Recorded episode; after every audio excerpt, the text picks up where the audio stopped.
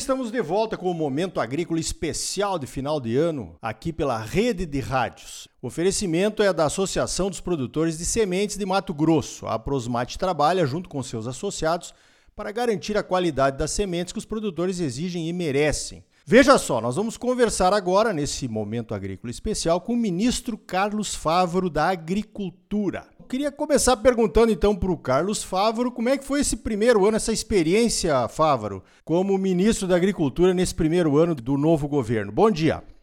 Bom dia, Ricardo Arioli. Bom dia a todos que nos ouvem pelo Momento Agrícola.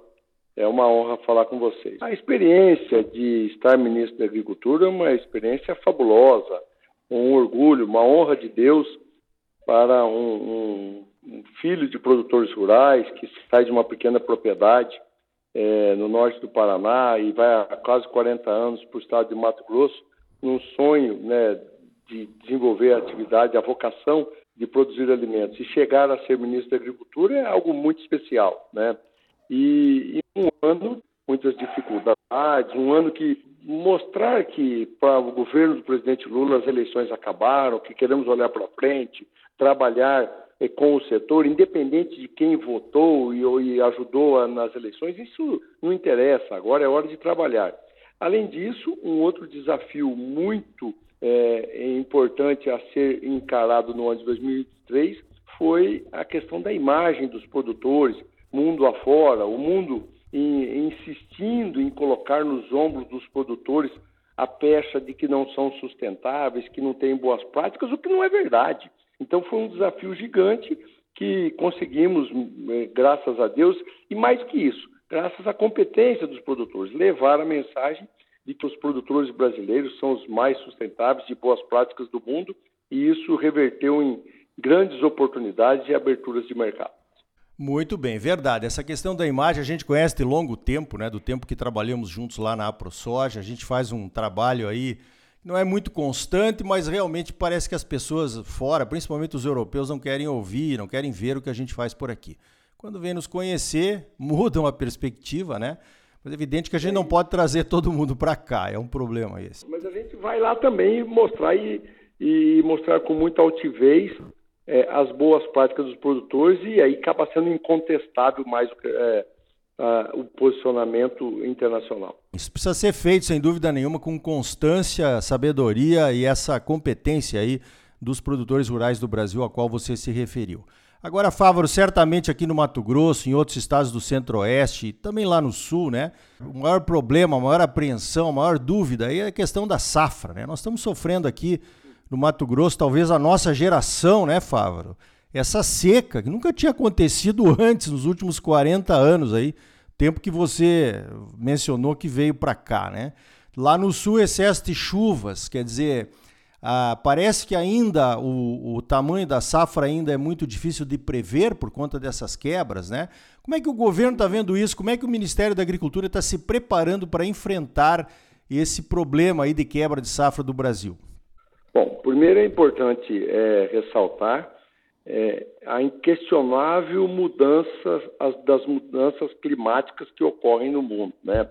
Veja que no começo do ano, aí por volta de março, é, nós estávamos com emergência no Rio Grande do Sul, distribuindo água em caminhão-pipa nas propriedades rurais, distribuindo é, caixas d'água. Parecia que eram é, as políticas públicas voltadas ao Nordeste brasileiro sendo feitas em março e abril de 2023 para o sul do país. Seis meses depois, estamos com um decreto de emergência no sul do país, por alagamentos, enchentes, destruindo estradas, lavouras, é, é, é, barracões é, de criação de animais, quer dizer, o inverso em seis meses. E no centro-oeste brasileiro, centro-oeste e nordeste, uma seca, como você disse, sem precedentes. Então, mostra que temos que estar atento com as mudanças climáticas e implementação de políticas públicas que minimizem os impactos aos produtores. O reforço do seguro agrícola, se faz necessário, é, tentamos ampliar o seguro agrícola que há alguns anos já tem em torno de um bilhão de reais para subvenção de prêmios. É, isso foi mantido neste ano no governo é, do presidente Lula, mas que se faz necessária ampliação. desde o começo do ano, do, meio do, meio do ano mais ou menos, é, começamos a trabalhar um aumento de 50%, é, mais 500 milhões de reais. Não foi possível esse ano, mas já temos para 2024, no orçamento geral da, da União, é, 2 bilhões de reais que serão ofertados para a seguro agrícola.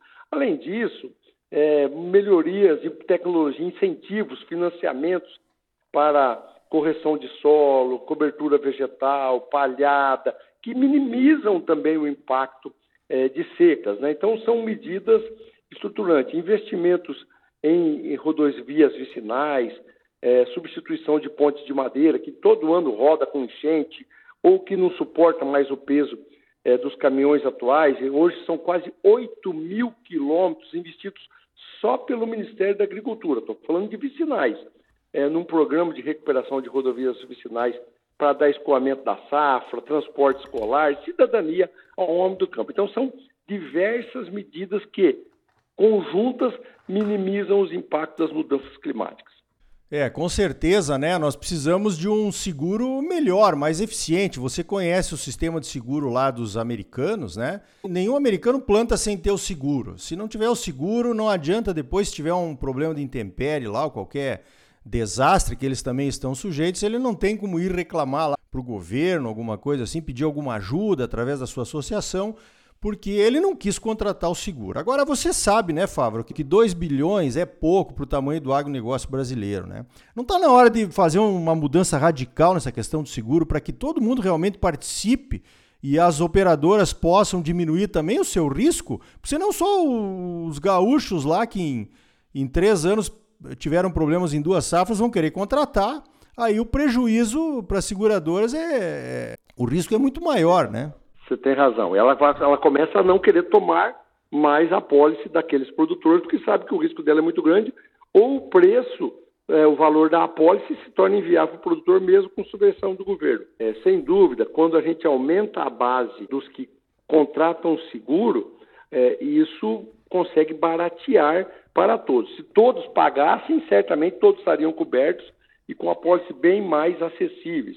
Eu estou olhando alguns modelos mundiais aí, foi me trazido pelo ex-ministro e é um grande amigo, conselheiro é, Roberto Rodrigues, um modelo é, mexicano, é um modelo muito inteligente, que usa os algoritmos, é, usa a tecnologia, é, oferecendo aos produtores tecnologia e datas de plantio, saindo dos riscos climatológicos, saindo das maiores intempéries para que ele possa plantar. É, ele pode contratar parcialmente, seguro só para colheita, aquele período só de colheita, ou só no período de plantio. Ele vai montando um combo de seguro de acordo com as suas necessidades, sempre usando a tecnologia oferecida das melhores práticas é, e previsões climáticas que a seguradora tem. Isso barateia muito. Eu acho que deve ser uma mudança importante para que nós possamos ampliar a base